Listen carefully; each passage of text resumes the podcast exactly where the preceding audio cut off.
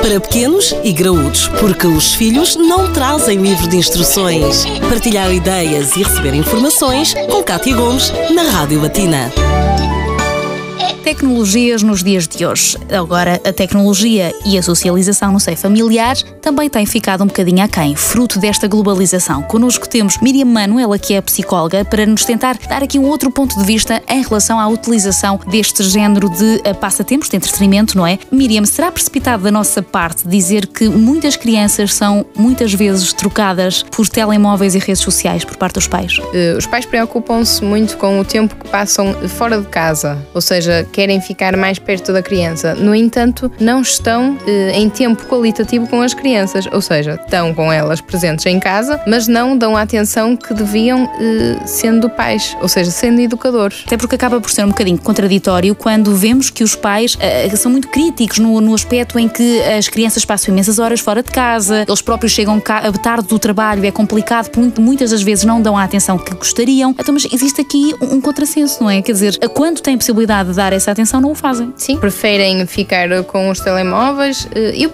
eu, eu acredito que os pais vêm cansados do trabalho e que precisem um pouco de se distrair, mas eh, a criança cresce tão rápido, é tão importante estar com ela, dar um afeto, uma atenção. Eu não estou a dizer para fazê-lo durante uma hora, mas 15 minutos de brincadeira era o essencial, o ponto-chave para o desenvolvimento saudável da criança. 15 minutos de brincadeira, arranjar uma brincadeira que a criança goste, que a criança goste de interagir com o pai, deixá-la escolher. Que outro conselho é que tu podes deixar aos pais para tentar evitar aqui uh, colocar uh, o filho em frente a uma televisão, um computador e dar-lhes um bocadinho mais de atenção porque elas efetivamente precisam, tal como acabaste de mencionar? Por exemplo, levar a criança a fazer as tarefas que estão a fazer em casa. Se for a mãe, levar a criança a preparar o jantar, colocar a mesa, por exemplo, colocar a mesa, arrumar os próprios brinquedos, dobrar a manta do sofá, ou seja, o tipo de, de tarefas que muitas das vezes os pais assumem, eh, que obviamente tem que se ter em conta em relação à, à idade que a criança tem, mas que elas já podem começar a ser influenciadas e incentivadas a, a, elas próprias a fazerem, não é? Exato. Em vez de estarem sentadas em frente a uma tela, interagir com os pais, levar uh,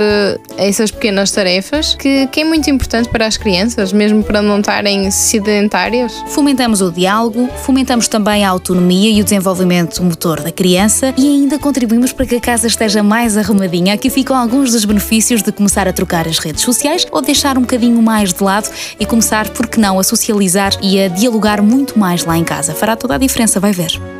Para pequenos e graúdos, a vida de filhos e pais, de segunda a sexta-feira, na Rádio Batina.